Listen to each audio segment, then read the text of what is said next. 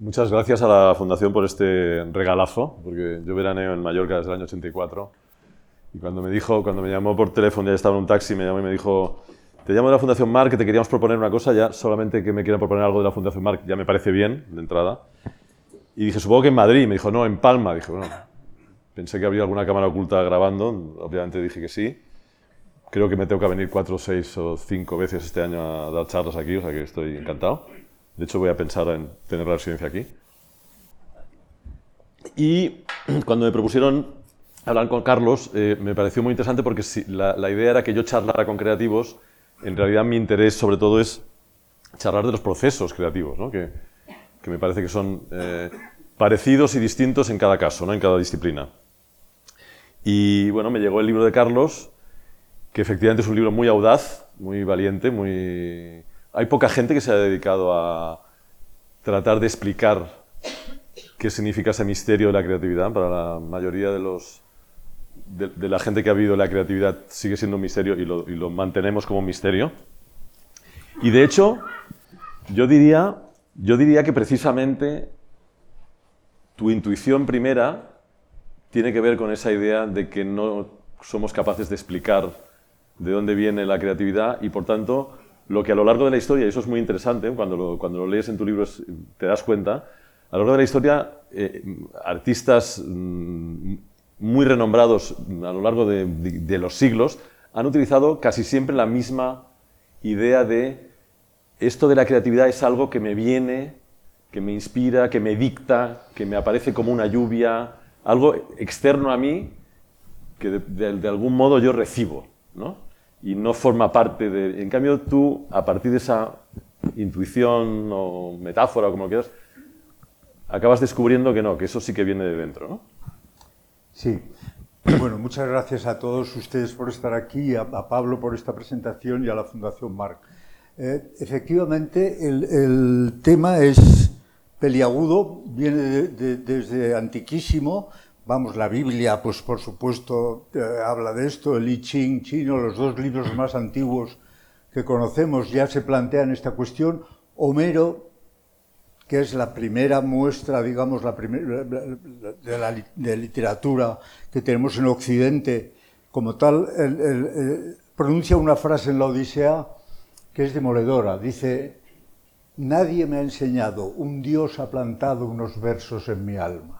Claro, aparecen aquí dos cosas, el tema de cómo surge la idea creativa y también qué significa esto de Dios. Es decir, ya Homero nos da a entender, primero, que eh, un Dios ha plantado unos versos en mi alma, es decir, que no soy yo el responsable, sino un Dios. Y luego nos está diciendo que Dios para él es una persona que te envía mensajes.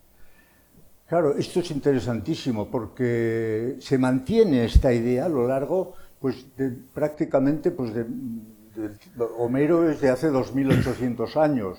Eh, mucho después de esto, más de mil años después de Homero, más de casi 2.000 años, eh, Santo Tomás de Aquino dice, hay en el cielo una especie de manantial luminoso del que mm, surgen ideas e imágenes Estamos en el siglo XIII. En el siglo XIV Dante dice poi piove dentro all'alta fantasía cuando está en el infierno. Es decir, todos están reconociendo que les está lloviendo algo y esto se mantiene hasta el siglo XIX. Eh, y, antes Mozart, por ejemplo, también dice, es que no me da tiempo a escribirlo a la velocidad que lo recibo. Es decir, está claro que aquí pasa algo muy misterioso. Es decir, la impresión que tienen estos creadores es que les viene algo de fuera, no saben de dónde, pero sí que, eh, naturalmente, eh, este acto creativo está rodeado de un halo mágico desde el buen principio. Es decir, ¿qué, pasa aquí? Y, claro, durante todos estos dos mil y pico de años desde la Grecia clásica hasta el siglo XIX y hasta ahora prácticamente, eh, hemos tratado de explicar qué pasa aquí.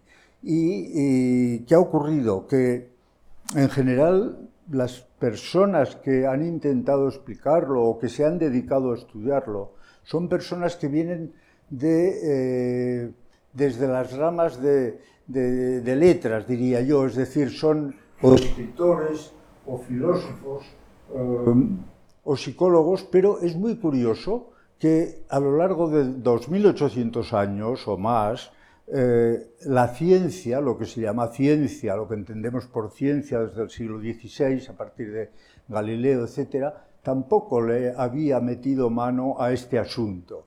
Galileo es el primero que dice algo muy curioso en su, obra Diálogo de Massimi Sistemi Copernicani.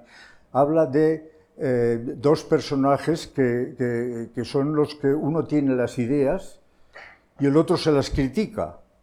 Es decir, uno hace como de Dios, de Dios que de repente se le ocurren cosas y el otro le va diciendo, no, pues esto es una tontería lo que acabas de decir. Es decir, se inventa lo que hoy entendemos por el brainstorming, es decir, eh, varias personas se reúnen, unas cuantas se dedican a decir lo que les pasa por la cabeza, sin saber por qué, y otras se dedican a criticarlo. Galileo empieza con esto, pero no sigue la cosa. Es decir, a lo largo de la Ilustración y luego los teóricos del arte, que son los que más pues, han, tratado de explicar esto a lo largo del siglo XIX y, el siglo XX, pues tampoco llegaban a unas conclusiones precisas, es decir, más bien eran estudios circunstanciales, es decir, de la circunstancia que rodea al artista, de cómo son los artistas, eh, por qué a este le pasa esto y al otro no le pasa, es decir, un estudio un poco,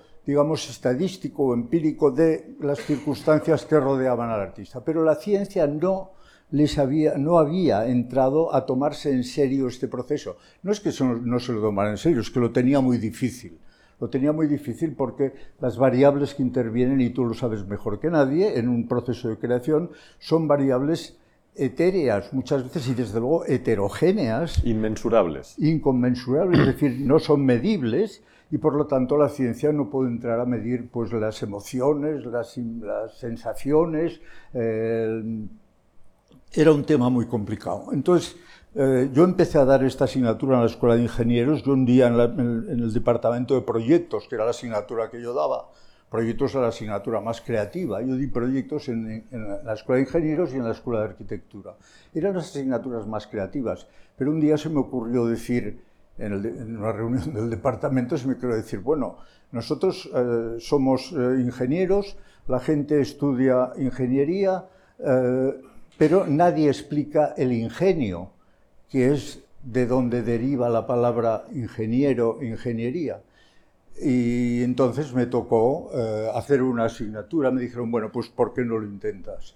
El catedrático del departamento me dijo, intenta hacer una asignatura que empezó por llamarse Teoría de Proyectos y yo enseguida quise cambiarle el nombre porque mm, me parecía más apropiado eh, la expresión o la, teoría de la invención. Es decir, ¿qué pasa aquí? Que nosotros somos ingenieros, usamos el ingenio y no sabemos de dónde sale el ingenio ni cómo se, lo puede, se le puede potenciar.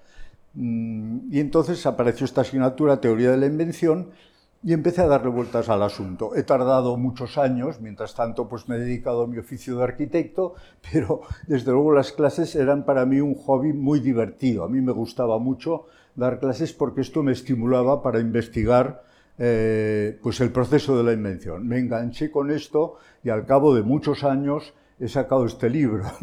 es el libro que he tardado más en escribir. Mientras tanto he, he escrito otra media docena de libros, he hecho otras cosas pero este es el que he tardado más y, del que seguramente estoy más contento porque creo que aporta cosas interesantes. Y lo, que para mí aporta, sobre todo, es que eh, por primera vez eh, se analiza esta cuestión tratando de usar un método científico puro. Es decir, yo parto de hechos empíricamente comprobables y a partir de ahí construyo un castillo lógico que trata de explicar qué es lo que está pasando aquí la, primera, la primera cosa con que me encontré es que eh, habíamos pasado durante, desde los griegos, desde la Grecia clásica hasta ahora, habíamos, mm, digamos, eh, soportado algunos errores o, algunos prejuicios a veces dentro del pensamiento occidental que hacían prácticamente imposible explicar el acto creativo.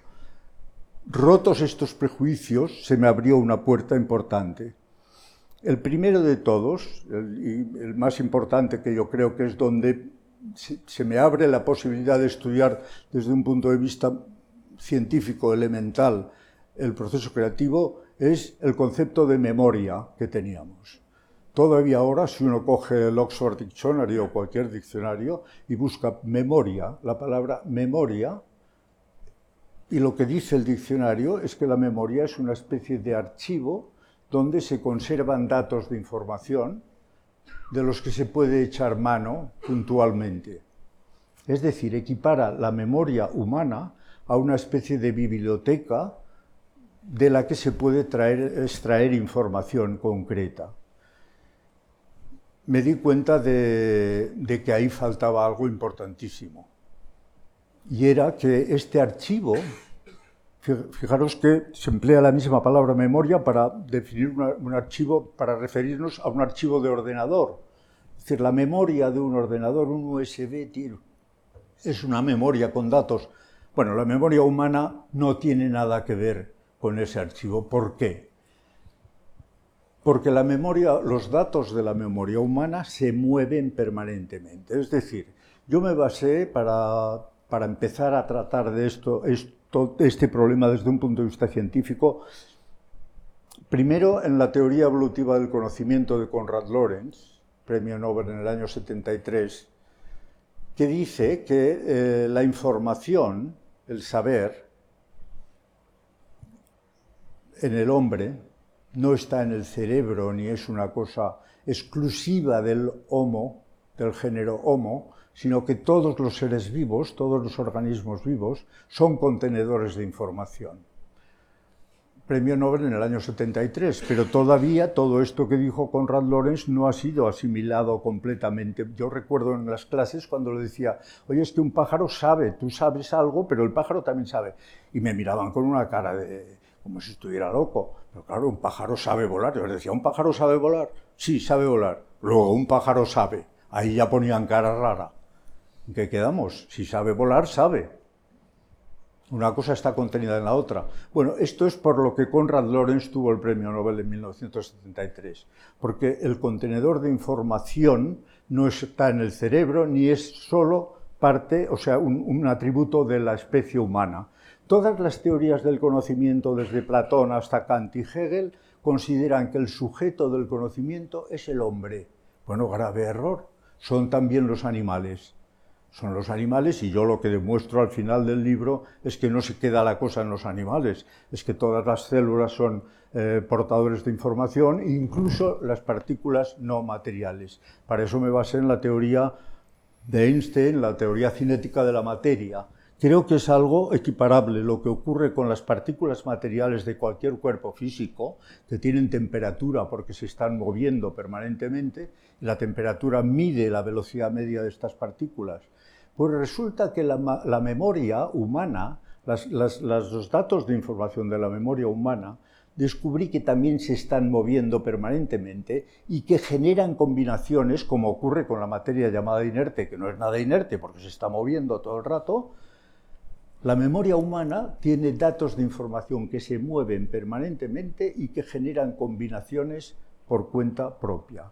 Es decir, sin necesidad de encargarle a la memoria, como ocurre en los procesos de rememoración, que le preguntamos a la memoria, oye, ¿qué año nací yo? Si ahora todos vosotros cerráis los ojos y, os digo, por favor, pensad, sacad un dato de vuestra memoria, por ejemplo, la fecha de vuestro nacimiento.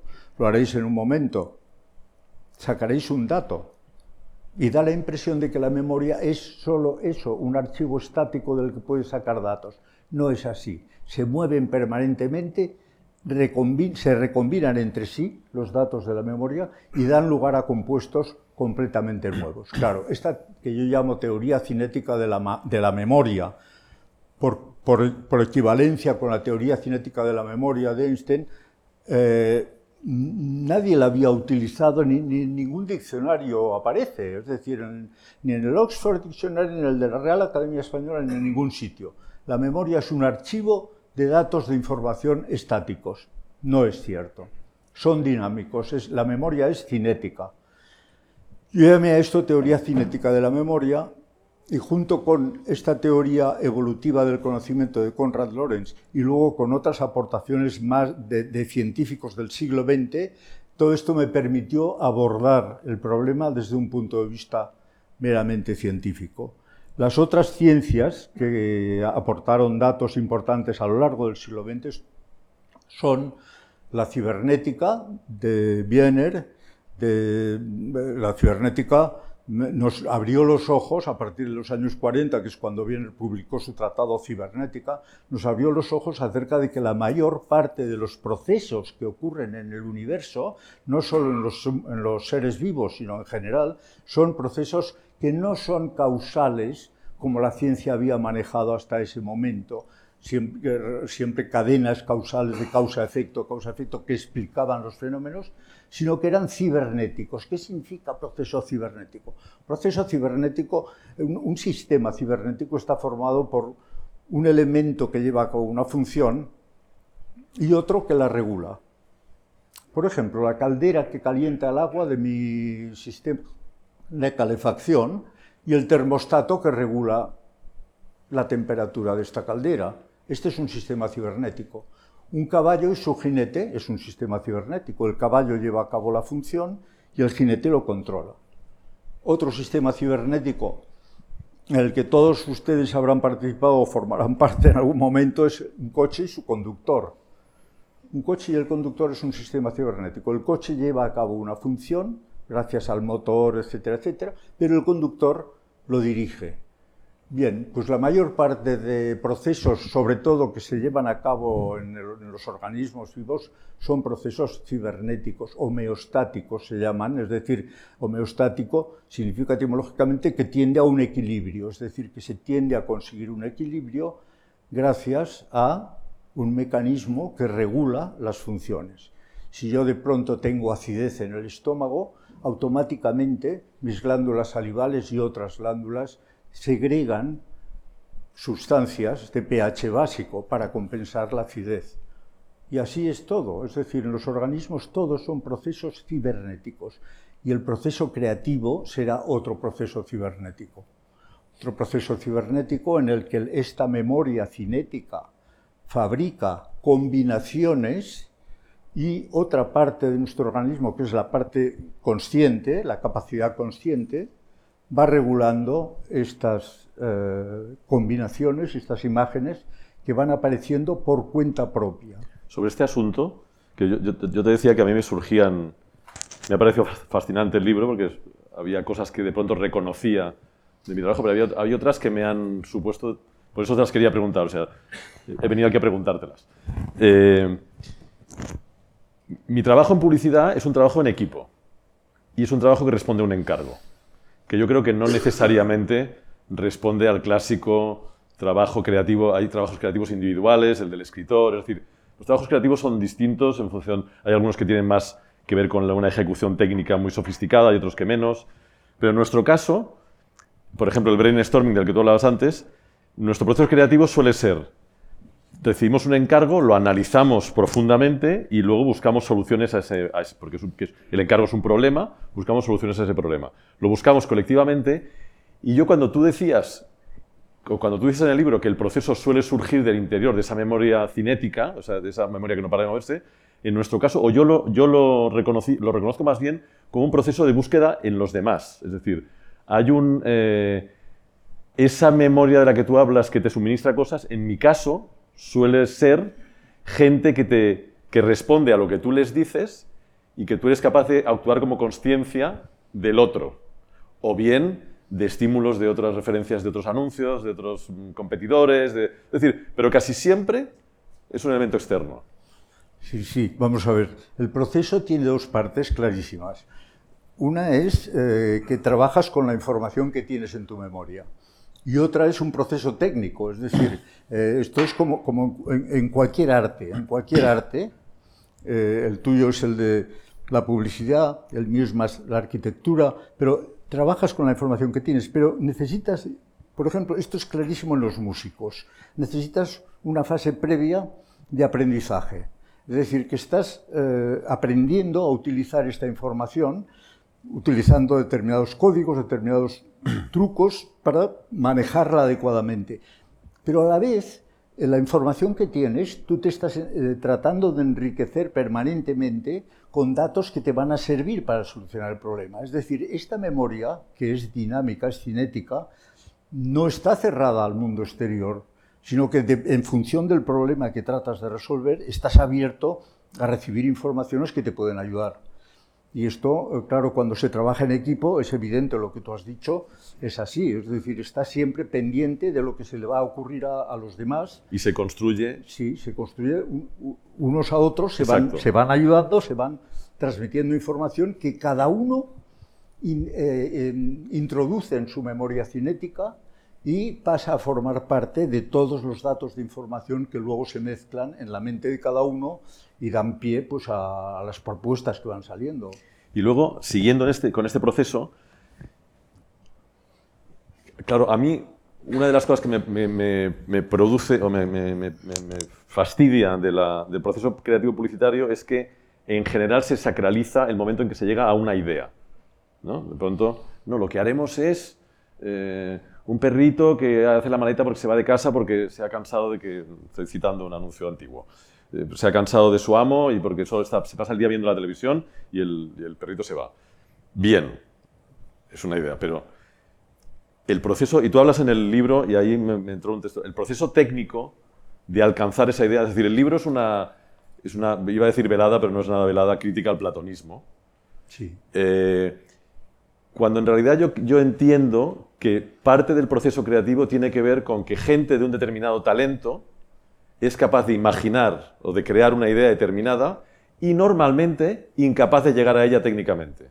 Y hablo de Miguel Ángel, y hablo de Charlie Parker. Hay un relato maravilloso de Julio Cortázar, por ejemplo, que se llama El perseguidor, que me parece una de las mejores descripciones del proceso creativo, del proceso del genio que se autodestruye por no llegar allá donde él ve que puede llegar, pero no llega. Entonces, no, no sé si tengo tan claro que el proceso creativo acaba, como nos parece en publicidad, en el momento que llegamos a la idea, sino que me parece que empieza en el momento en que la idea se tiene, tiene, que existir.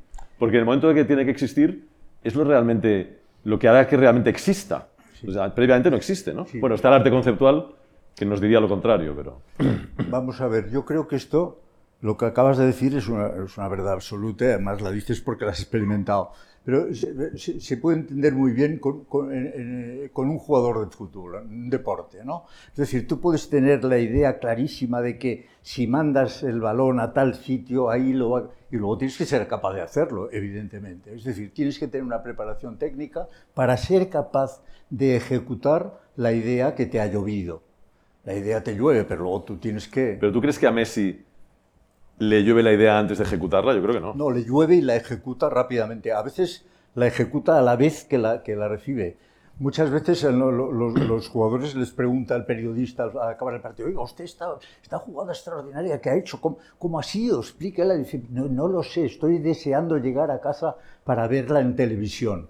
Es decir, es tan rápido todo que la ejecución y la idea van casi juntas. Y en el caso de los músicos no te digo, o sea, tiene que ser instantáneo. Es decir, se te ocurre y lo, tienes que hacer en el instante mismo, porque si te retrasas una centésima de segundo ya aquello no es lo mismo. Ya, pero eh, eso refutaría, digamos, el antiplatonismo, porque en realidad lo que hay es una idea que a veces se consigue, normalmente no. en mi caso, yo jamás he conseguido plasmar perfectamente la idea que teníamos, jamás. Porque porque normalmente eso es un, supongo que es un defecto del que hace cosas.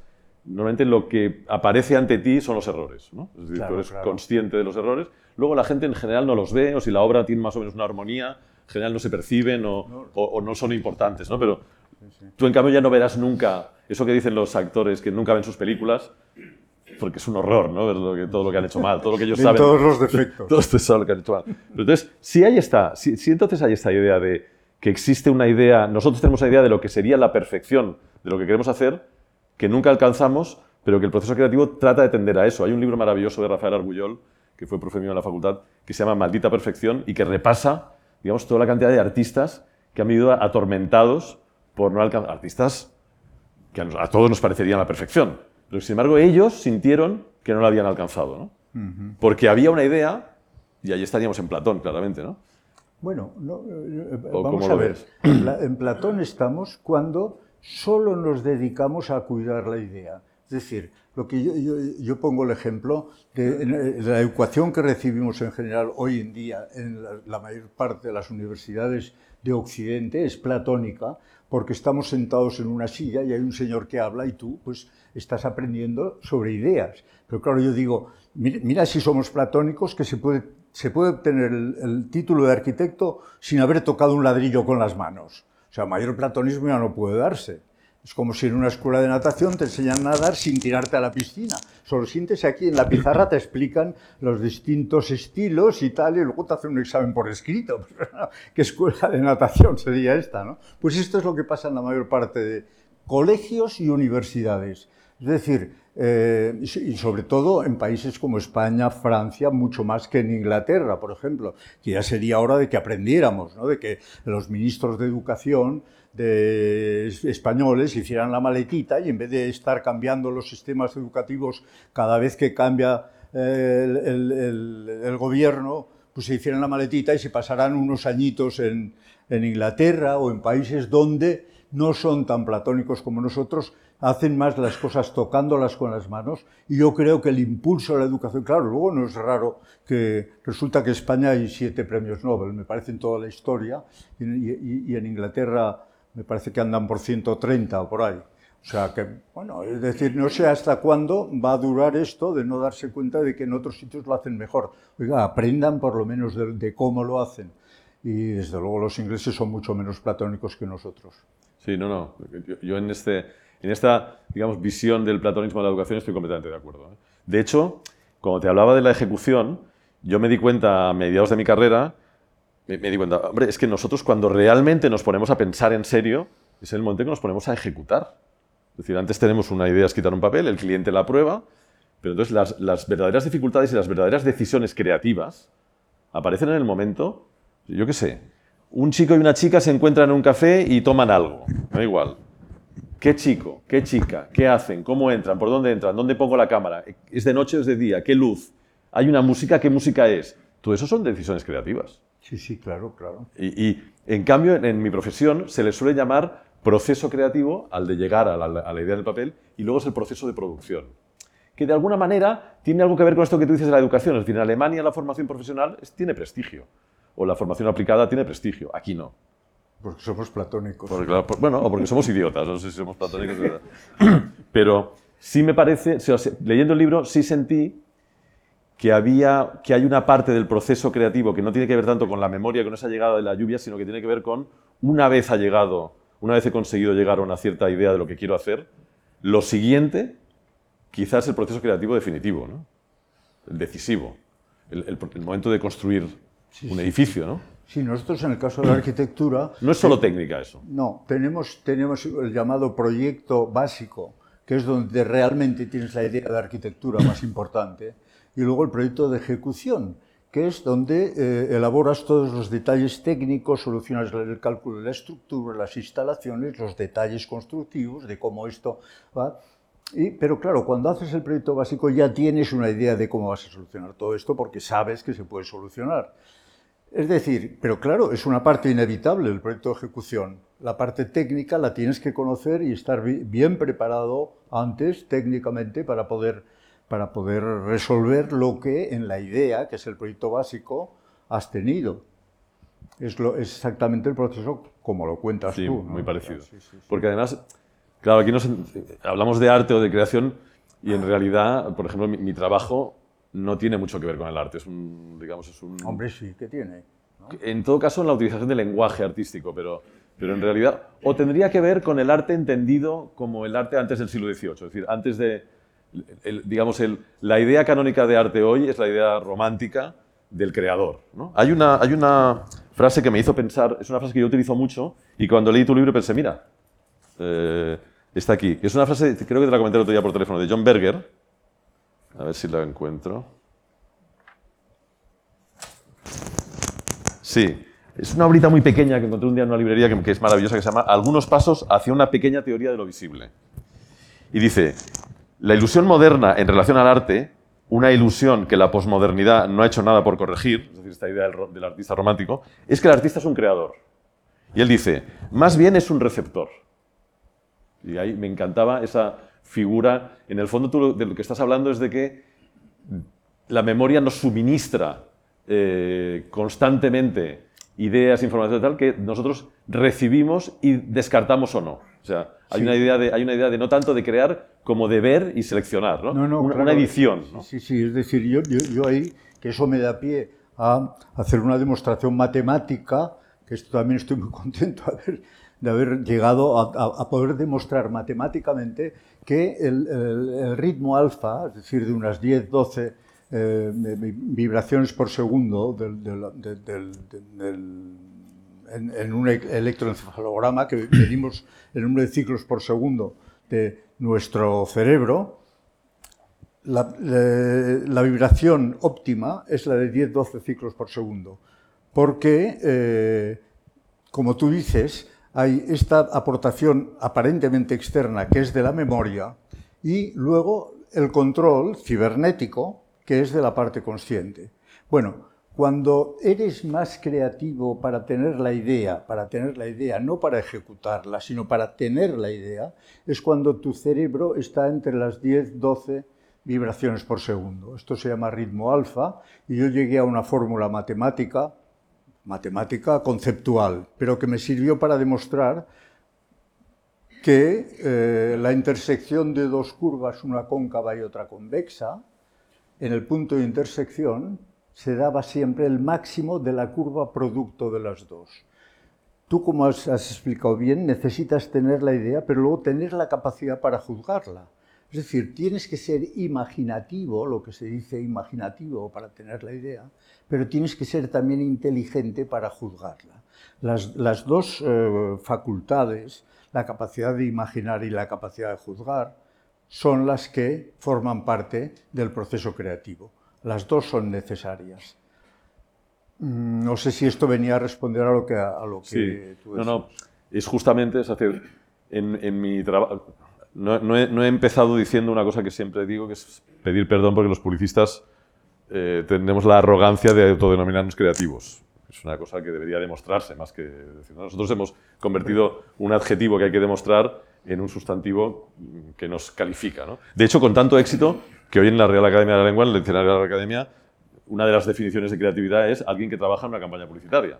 Bueno, así O sea, que habéis- habéis sido- aprovecho siempre que hablo en público para pedir perdón por esta arrogancia, pero bueno, mí yo, cre- yo creo que es un, un síntoma de, de creatividad. de eficacia, en, de en la, de, de eficacia en la venta. En la venta Haberse pero, adjudicado el nombre creativo. pero bueno, lo digo para, in- para insistir en este asunto, no, en, en- en- en un equipo creativo tipo hay unos cuantos creativos y un director creativo. Y a mí me, me- me- me interesaba mucho tu, tu esquema porque en realidad el esquema de una agencia de publicidad es un poco como ese proceso creativo del que tú hablas, que es que hay un montón de creativos que van dando ideas, ¿no? Yo lo llamo levantar perdices, pero bueno, cualquier metáfora...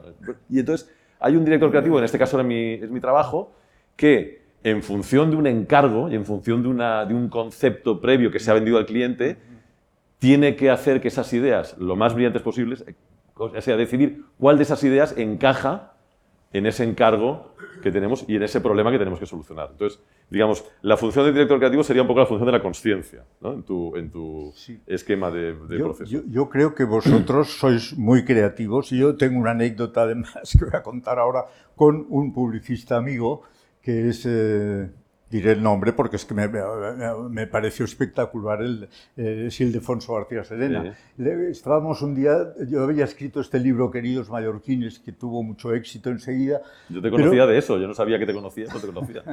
Bueno, pues estábamos- el libro estaba terminado, el editor estaba dispuesto a publicarlo, pero no había manera de sacar el título. No había manera. Yo estaba desesperado. Pero bueno, y dábamos vueltas y vueltas y hacíamos esto que dices tú, como había participado mucha gente, pues eh, unos decían una cosa, otros otra. Y un día tomándonos una paella bajo un pino en Cala Mondragó, allí en, traje de baño, yo estaba con Ildefonso y le digo, mira, tengo un problema gordísimo. Eh, eh, he escrito este libro, pero... Y entonces él me dio el título. Así. Me quedé, o sea, eh, Bien. que, es, eh, que es magnífico, Sí, sí. que es gran parte del éxito del libro, yo creo que es el título. Y bueno, fue eh, fue el Defonso en un momento de, que vino a verle el genio.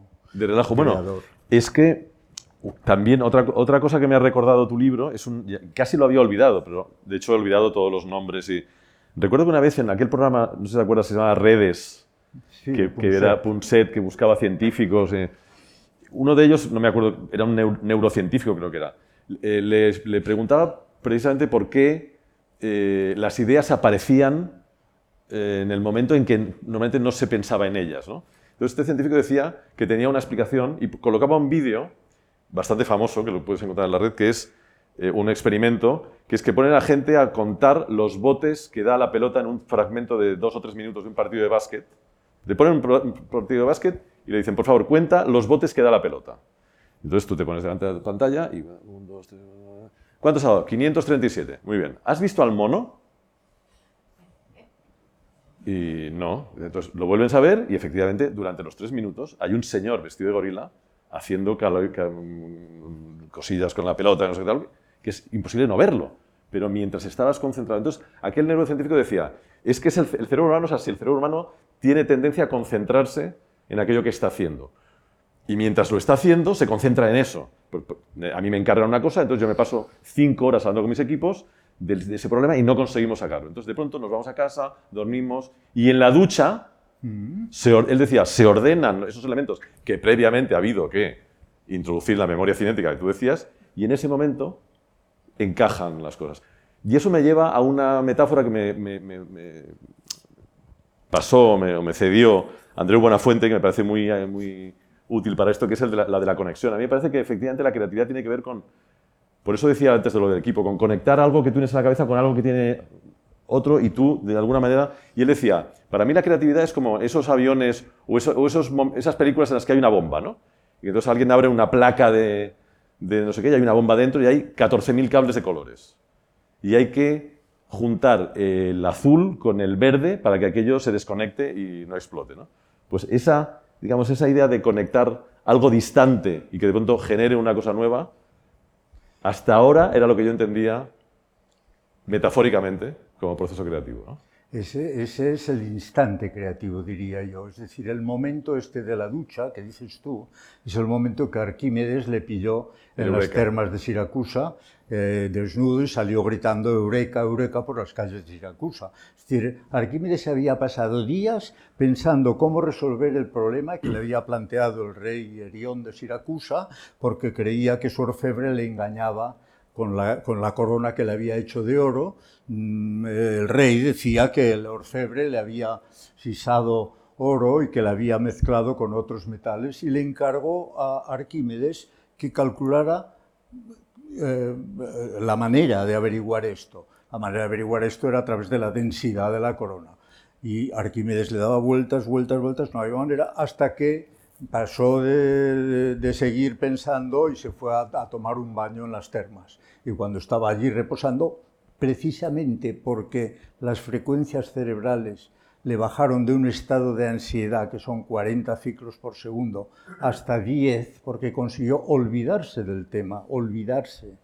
Y entonces fue cuando su capacidad creativa fue máxima. La iluminación, esto lo cuenta también muy bien el matemático Poincaré, que también exactamente lo mismo, es decir, estaba dándole vueltas a una solución de un problema matemático, no, lo resolvía y cuando salió a dar un paseo por el borde del mar al atardecer, dice, salí a dar un paseo, tal, después de pasarme todo el día, tal, y en ese momento, dice, dice en el momento de poner el pie en el pescante del tranvía, dice, fue cuando de pronto le vino, es decir, en los momentos en que estás en otras cosas, es cuando te viene. Si te obsesionas con el tema, y me acuerdo un caso que me pasó también con un alumno de arquitectura, en este caso, una, chica que, tenía que entregar el proyecto eh, de, fin de curso, eh, le tenía 15 días para hacer el proyecto, decía, es que no se me ocurre nada, no hay manera, no se me ocurre nada, no me viene nada.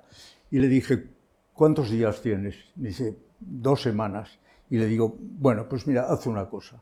La primera semana, la primera semana, coges una bolsa de viaje y te vas a Sitges, era ya la buena época de playa, te vas a Sitges, que está a 36 kilómetros, te descansas esa semana y luego dedícate a la semana siguiente. Y me hizo caso, claro, era de locos, porque ya decía, solo me quedan 15 días, tengo que dibujarlo todo. Me hizo caso y se fue. Entonces, eh, a los dos días aparece y le digo, ¿qué pasa? ¿No estás en silla? Dice, no, ya he vuelto. Al primer día ya se me ocurrió la solución. Es decir, el crear la desconexión es lo que le abrió la luz a resolver el Es muy parecida a la, famosa historia, porque claro, es famoso, de García Márquez, que se pasó los primeros años de su vida escribiendo 100 años de soledad sin escribirlos, es decir, dándole vueltas a esta historia. Y cuentan que, o cuenta, que está, vive en México, eh, preparan las vacaciones, cargan el coche, se van de vacaciones con su Volkswagen en Beetle, eh, y cuando está a mitad de camino del sitio de vacaciones, la playa, lo que fuese, le dice a su mujer, volvemos, ya, ya sé cómo encaja todo, ya se me, ha, se me ha organizado. Entonces vuelven, venden el coche, y con eso, que Mercedes, su mujer, administra como puede, eh, él se pasa seis meses escribiendo, pero eh, explica literalmente eso. Es decir, el momento que se va a ir de vacaciones, Cien años de soledad se le aparece. Y además, él dice, se me aparece, luego había que escribirlo, pero se me aparece entero.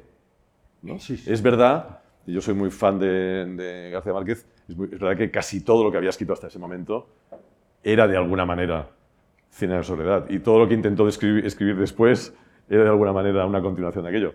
Pero es verdad que hay- el momento en que se le ordena se- es ese, ¿no? Es el momento Sí, de, tiene- de relajo, ¿no? Tienes todas las piezas del puzzle, pero te falta encajarlas. Exacto. Las tienes ya en la memoria, están ahí. Te falta que coordinarlas y de pronto ver la solución. Eh, claro, estos eh, ejemplos de, estas situaciones hay, muchos en la historia. Por ejemplo, Newton, pues se cuenta, no sabe si es verdad o es leyenda, pero podría ser bien verdad, que se le ocurrió la teoría de la atracción de las masas cuando estaba descansando debajo del manzano. Descansando debajo del manzano, es decir, que estaba en una situación de frecuencias cerebrales medias, intermedias. Las frecuencias cerebrales intermedias son las que te sitúan en el punto tan cerca del sueño como de la vigilia. Es decir, el sueño es donde la memoria trabaja libremente fabricando imágenes y la vigilia es el sitio donde la razón lógica es capaz de juzgarlas. Por eso el punto intermedio es el de máxima eficacia creativa. Claro, Newton estaba allí, vio caer una manzana, para él es como si la viera subir porque estaba tumbado. Y pensó, ¿por qué? Porque esto se está moviendo. ¿Por qué se está moviendo esta manzana? Se dio cuenta justo cuando estaba descansando, no cuando estaba trabajando. Lo ordenó, sí.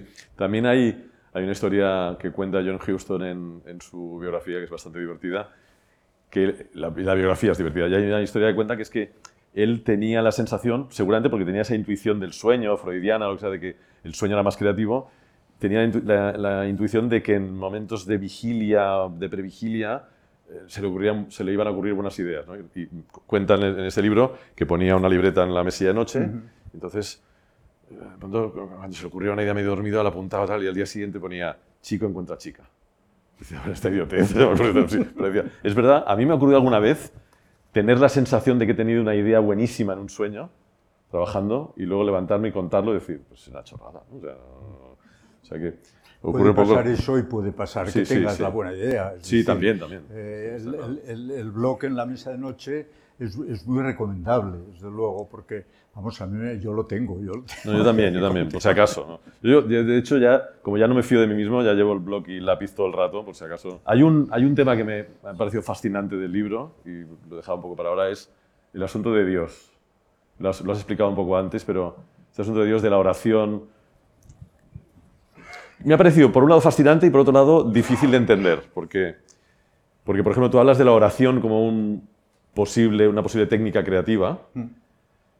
Pero, hombre, yo diría, y, y aquí también podríamos hablar de, de tu, de tu parte, digamos, de la idea de progreso, que también la criticas, pero yo diría que los últimos 150 años han sido una- años de una explosión creativa para bien o para mal, y justamente coinciden con el momento en que nos, nos hemos apartado de, la, de las oraciones y la religión un poco. ¿no? Pero explica un poco, porque me parece No, muy interesante no, la, no, la no. idea, sobre todo esa idea de Dios y de la oración como Sí. técnicas creativas. Sí, yo, yo una de, la- de- de- de las últimas partes del libro las dedico a técnicas creativas. Entonces, claro, como antes hemos llegado a la, de- a la conclusión matemática de que si te sitúas en un estado eh, alfa, es decir, de eh, vibraciones eh, cerebrales bajas, frecuencia cerebral media, media, entre el sueño y la vigilia. Hay un cuento de Borges, que también saco en el libro, que es Tiger Dream, que... Dream Tigers. Eh, eh, Dream Tigers. Eh, explica exactamente todo lo que yo he explicado en el, libro, lo explica en media página, en media página. Y digo, bueno, pero ¿será posible? Yo recuerdo que cuando lo descubrí y en clase lo, conté, me lo sé de memoria, este relato entero, hasta última palabra, lo conté y dije, bueno, señores, estamos haciendo el ridículo porque aquí aparece un señor llamado Jorge Luis Borges que en media página ha definido perfectamente cuál es este proceso lo ha explicado de manera que todos lo podamos entender y por lo tanto pues estoy por dar por terminado el curso, eh, retirarme y en fin, dejarlo, dejarlo de una vez. Pero claro, lo que pasa es que en este estado intermedio es en, el que, que, Borges cuenta, dice, eh, es que Borges lo cuenta todo, empieza diciendo, en mi infancia yo ejercí con fervor la adoración del tigre no el tigre overo de los, de los camalotes del Paraná y de la confusión amazónica, sino el tigre rayado, asiático, real, que solo pueden eh, eh, cabalgar los hombres, los hombres de guerra encima de un elefante. Bueno, y luego va contando cómo, dice, de pronto, eh, dice, yo adoraba los, tratados de historia natural por el esplendor de sus tigres. Yo solía demorarme ante una de las jaulas en el zoológico eh, admirando los tigres. Y luego dice, pasó la infancia, caducaron con ella los tigres y su pasión, pero todavía están en mis sueños. En esa napa sumergida o caótica prevalecen todavía. Y de pronto me distrae un sueño cualquiera. Suelo pensar entonces, voy a fabricar un tigre. Dice, y entonces él intenta fabricar el tigre y dice, aparece el tigre, eso sí, pero disecado o endeble, o con impuras variaciones de forma, o harto fugaz, o tirando a perro o a pájaro. Es decir, lo que tú contabas que nunca acaba de salir. Claro, yo, sé, para mí ese cuento, yo soy muy, muy, fan de Borges, para mí ese cuento siempre fue un cuento sobre la incapacidad de llegar a la perfección.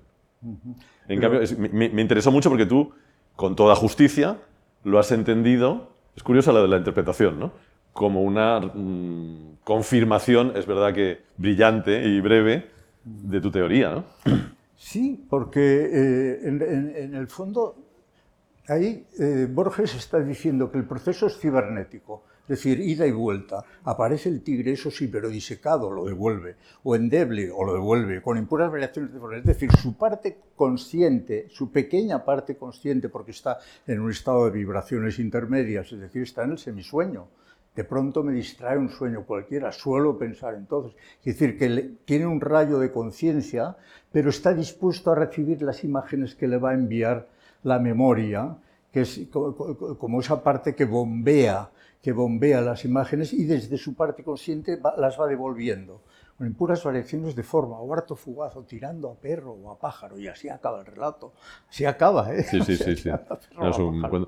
precisamente antes, cuando hablabas de la memoria, me he acordado de un cuento maravilloso de Borges también que se llama Funes el Memorioso, no sé si conoces, que está basado en una enfermedad real, que es aquella gente que es incapaz, de, es incapaz de olvidar. Porque Borges, que, trabajó mucho sobre el tema de la memoria, eh, una de las cosas que decía es que la memoria era una máquina de olvidar.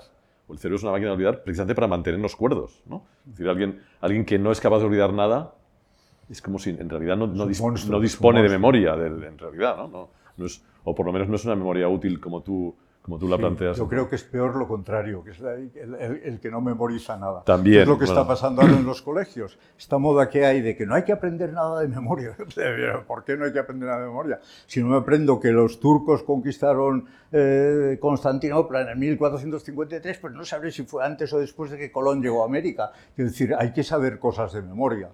Y la, la idea que había antes de aprender, por ejemplo, poesías, yo creo que era fantástica. Aprendías palabras, aprendías la manera de relacionarlas aprendías el sonido. De, Sobre todo eso, porque es que ah. eh, una de las cosas que, más me repugnan de la idea de la, poesía moderna es que no entender que es música por encima de todo. ¿no? Es decir, la, la, poesía tiene que ver con ritmo, tiene que ver con el sonido de las palabras. Que no, se, no se eligen casualmente esas palabras, se eligen por cómo suenan. ¿no?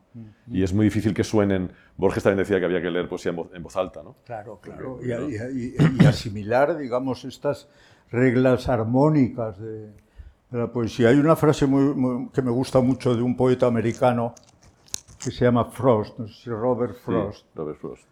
eh, hablando de el verso libre, el verso libre, ¿no? que es un poco lo que pasa en la pintura y en el, arte, en el arte este llamado contemporáneo, que todo vale, todo vale, y en la arquitectura también pasa, todo vale. Entonces, claro, sale cada cosa por ahí que dices, bueno, mejor que no valiera todo y que, en fin, que, estuviéramos ceñidos a ciertas reglas. Y Robert Frost lo, define muy bien, dice, dice, hablando del verso libre, dice, el verso libre es como jugar a tenis sin red. Puede hacerse, pero no es tan divertido.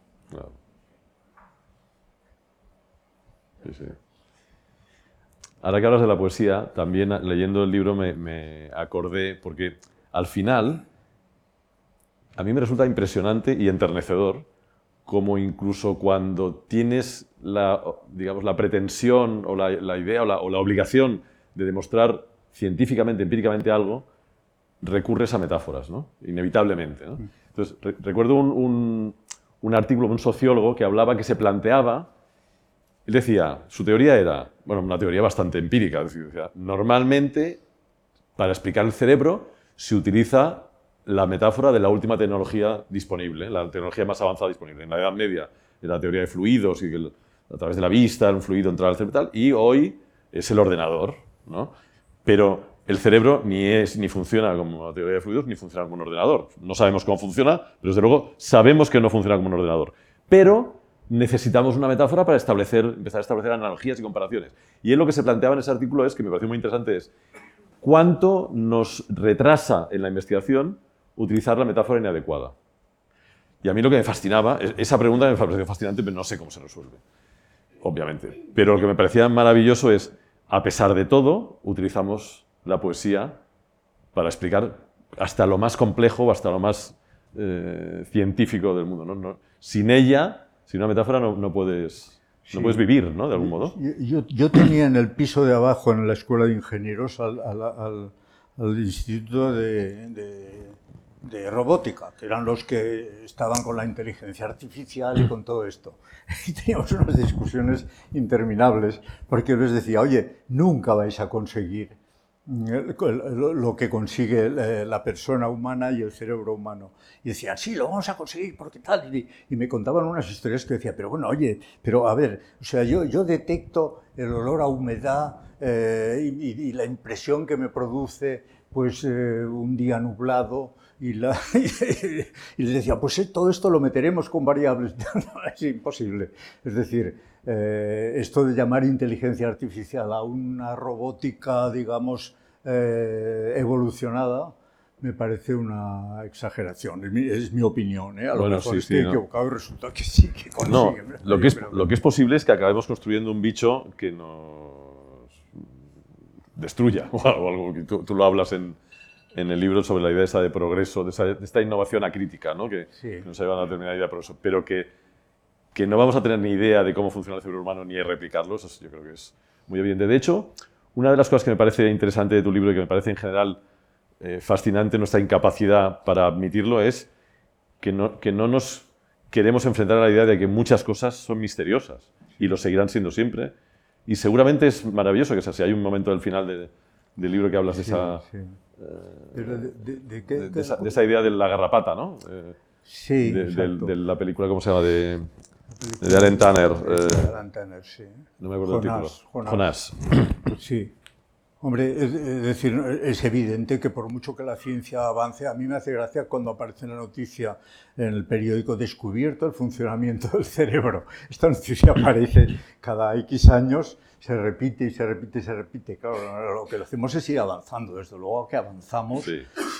pero que hay cosas que estamos todavía tan lejos de, yo, yo, un ejemplo que pongo en el libro es la mireogénesis, es decir, que nosotros hemos salido de una célula madre que se ha partido en dos y cada una de las dos tenía su membrana, su citoplasma, su núcleo con sus ADNs y, luego se dividían en cuatro, y luego en ocho, dieciséis, treinta y dos, así hasta miles de millones de células, que resulta que en vez de, formar un saco de células, porque cada una tiene su membrana, es decir, son individuos separados, pues no, se organizan de una forma prodigiosa y llevan a cabo funciones complicadísimas, se ponen de acuerdo, saben que si yo me hago una herida aquí, inmediatamente acuden unas plaquetas, es decir, algo, y, para nosotros, desde luego, todavía para la ciencia está inexplicado, no sabe por cómo se llegan a comunicar de manera tan perfecta estos miles de millones de células para llevar a cabo funciones complicadísimas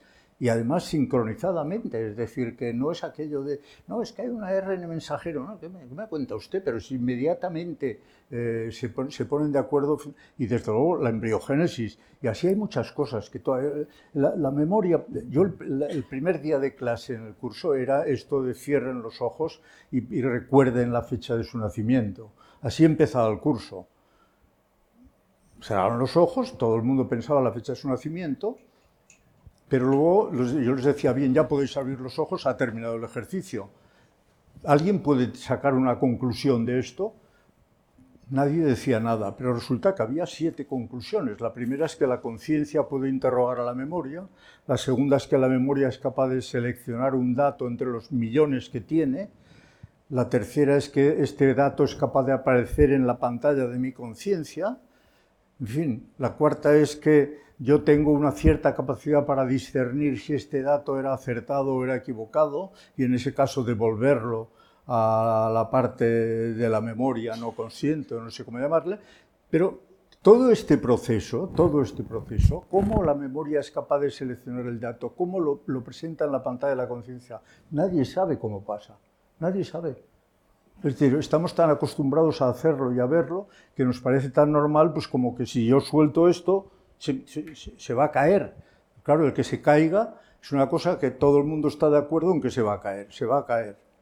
Ahora, ¿por qué se cae? Tampoco lo sabemos. Sabemos que las masas se atraen, pero no sabemos por qué se atraen.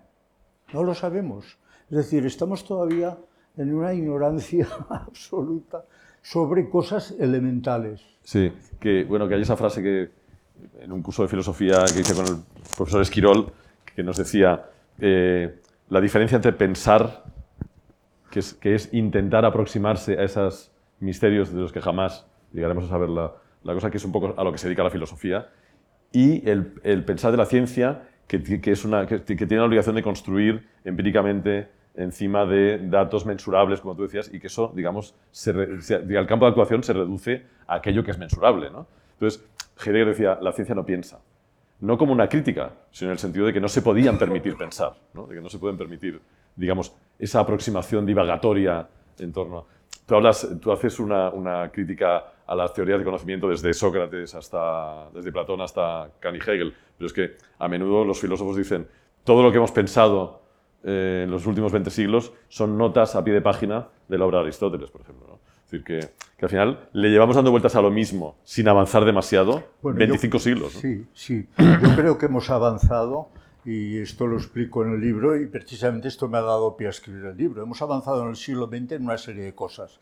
Es decir, los procesos cibernéticos, por ejemplo. Eh, se usó Norbert Wiener, que fue el autor de este, de, este libro, Cibernética, donde explica que la gran cantidad de procesos cibernéticos que hay en, los seres vivos y en el universo en general utiliza la palabra kibernetes, que es conductor en griego. Pero los griegos no utilizaban nunca los griegos porque algo de que no hemos hablado, y es que el, Homo, el Homo sapiens, es un ser deslumbrado, es decir, se ha deslumbrado siempre ante sus descubrimientos, desde la Grecia clásica hasta ahora. Estamos tan deslumbrados y tan contentos de habernos conocido que no hemos tomado en consideración durante todos estos siglos los efectos secundarios de los descubrimientos. Es decir, en la, Grecia clásica lo que se descubrió de alguna manera, por decirlo así, es el logos, es decir, la capacidad para llevar a cabo cadenas de razonamiento causa-efecto, causa-efecto. Pero a partir de entonces, de alguna manera, se olvidó el pensamiento anterior, que era un pensamiento más sistémico, que quiere decir que tiene en cuenta muchas variables es el que usan los animales, todos los animales. Es decir, tiene en cuenta muchas variables simultáneamente y saca conclusiones.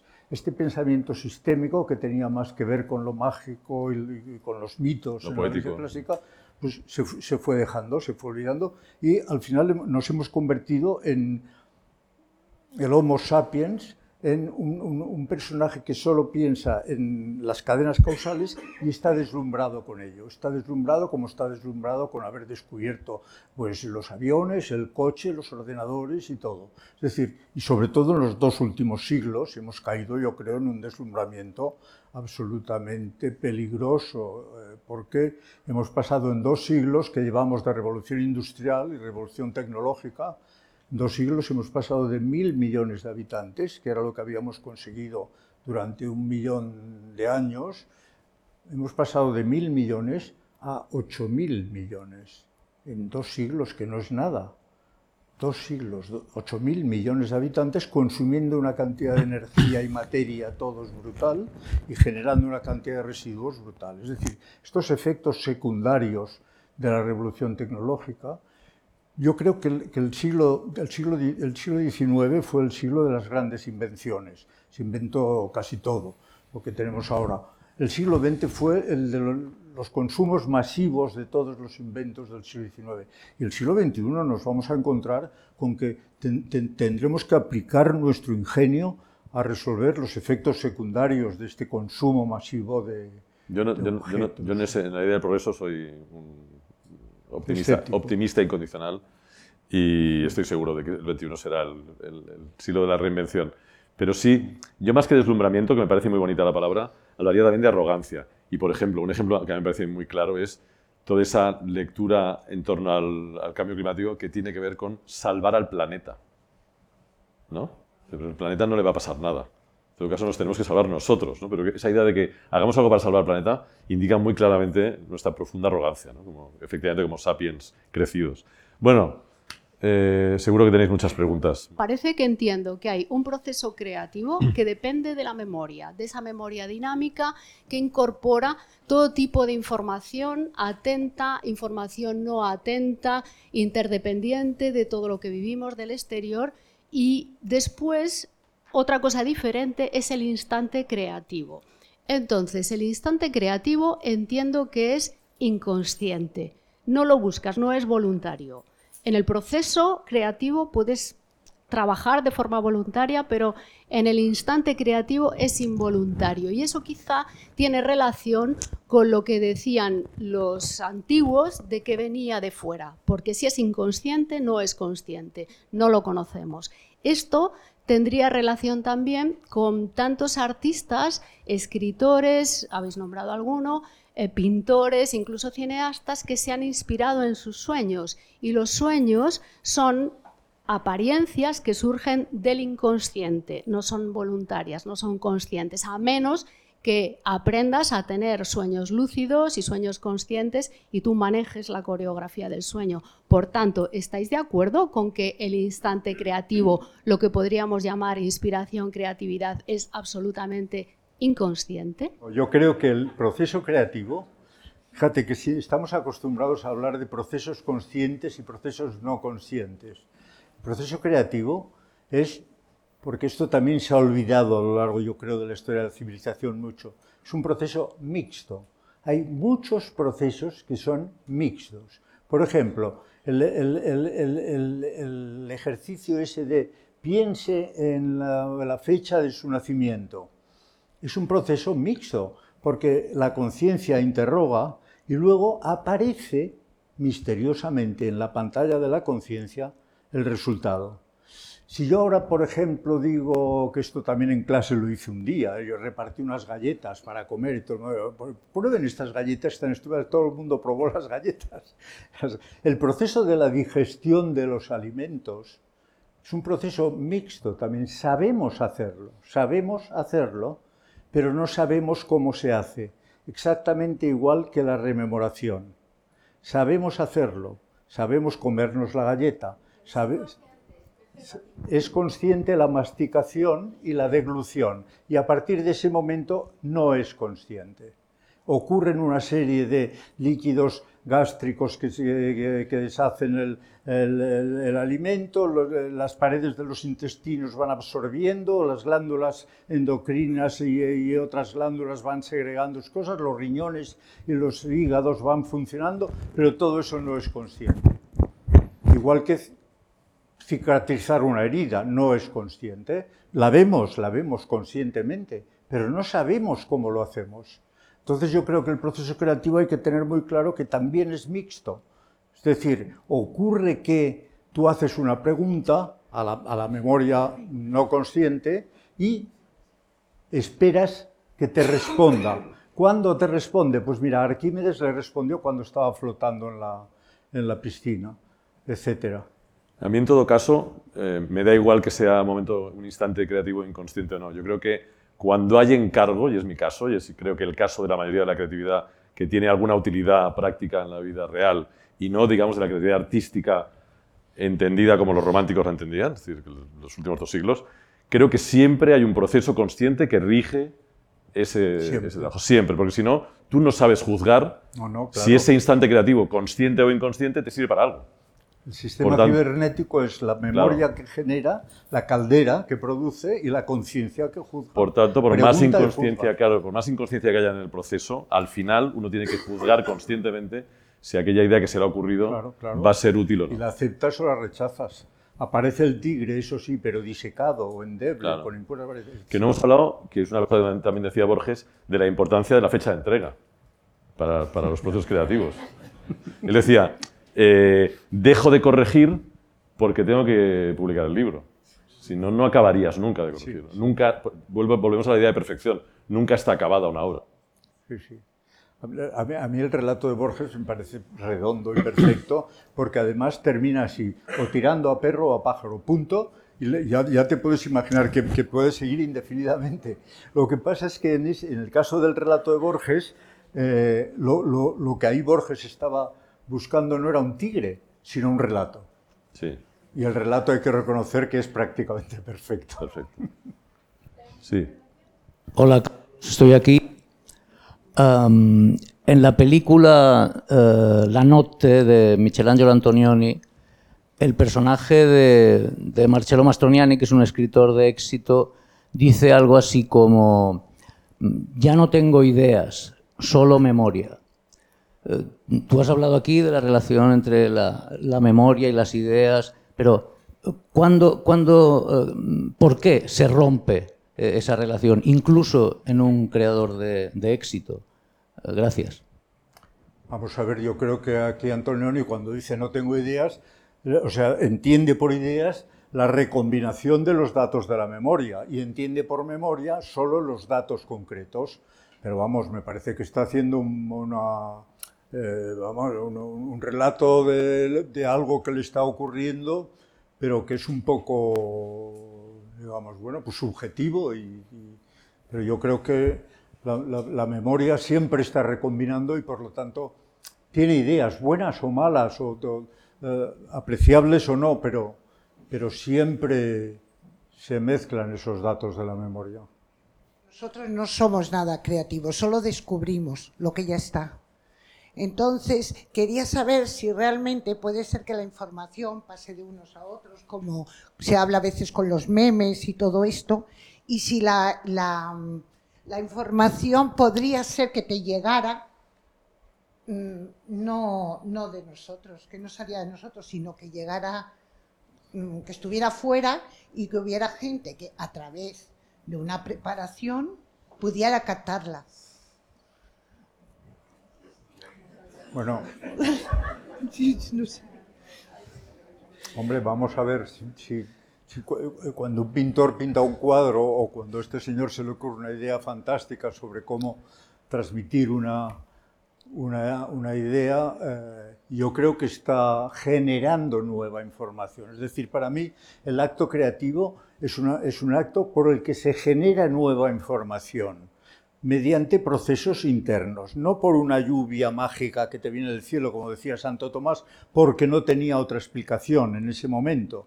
Pero yo lo que propongo en mi libro es que esa lluvia mágica no es una lluvia mágica ni, ni la envían los dioses, sino que es una recombinación que se produce en la memoria no consciente. Es decir, yo, digamos, no estoy de acuerdo con, con lo que tú planteas.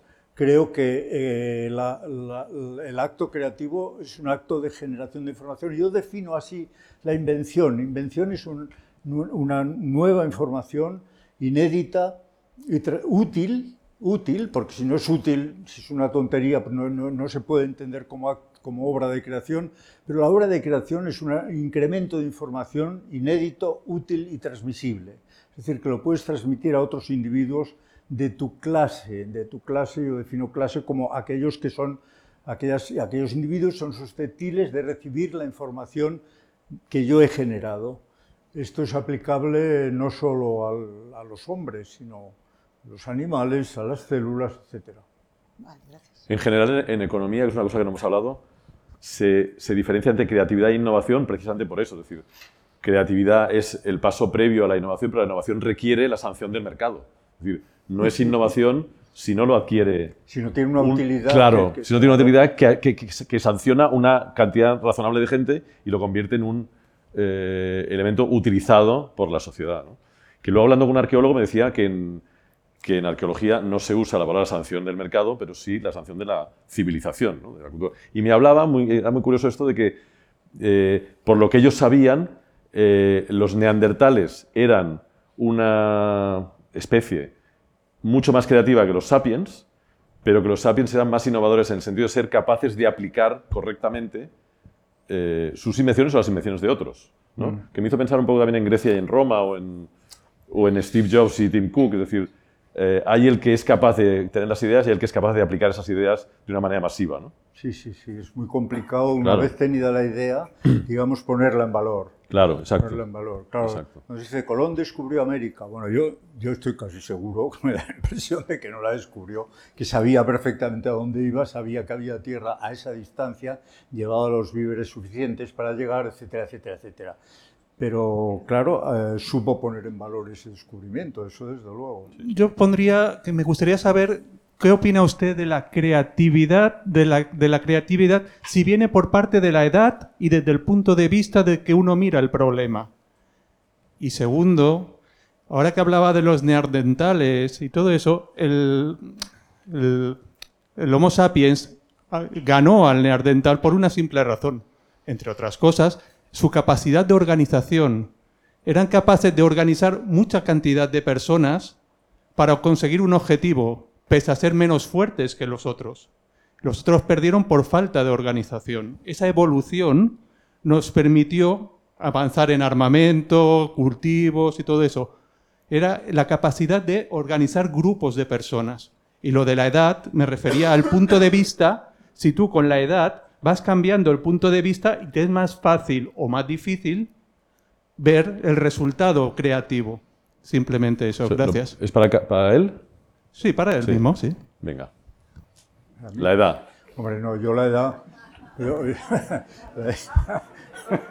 Esto me recuerda una vez que le preguntaron, le preguntaron a Woody Allen, ¿usted qué opina de la muerte?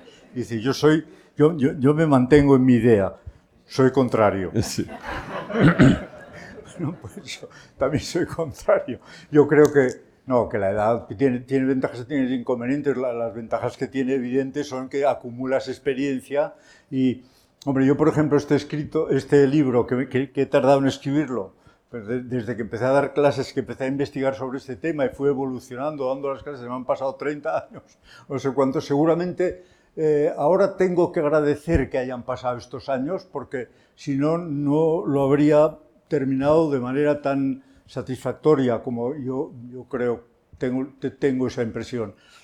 Mm, Pero, bueno, por otra parte, no sé tú qué opinarás, pero tiene, tiene ventajas e inconvenientes, Sí. desde luego, la edad. Y, tiene, y, en, y en algunas cosas, y en algunas cosas tiene ventajas, desde luego. En- en- no solo en la experiencia, en que adquieres una, una capacidad para discernir quizá mayor con el tiempo. Claro, los griegos, a los, a los viejos que los tenían en el Senado, los, los consideraba mucho, los, les daba mucho valor. Hoy en día, no sé por qué, se valora menos, pero yo creo que tiene valores positivos evidentes. No sé Sí, qué sí, opinarás. no estoy completamente de acuerdo. Creo que se sacraliza de algún modo la juventud. En mi, en- en mi trabajo, es verdad que hay una parte de- que tiene que ver con la energía física, que es esta cosa de constante eh, deglución o imaginación efervescente, que se te va pasando con los años, pero seguramente porque ya te es más difícil pensar cosas que tengan de, de verdad frescura y pureza, porque ya te las sabes todas y las has visto todas, pero en cambio yo creo que se mejora mucho en el proceso más consciente, en más de, de juzgar la idea correcta. ¿no? Entonces yo creo que la mayoría de los directores creativos tienen que tener una edad, por ejemplo. ¿no? Yo siempre pongo el ejemplo del fútbol, ¿no? que hay un momento que los futbolistas que van, van cumpliendo años se van yendo a una parte del centro del campo donde corren menos, pero son los que ordenan el... ¿no? Pirlo, Xavi, la, la época última, o Messi, ¿no? que ha ido bajando. a- Busquets, o Busquets, que han ido bajando y han ido encontrando su sitio donde corren menos, pero son los que hacen que la cosa funcione. ¿no? Quiero creer.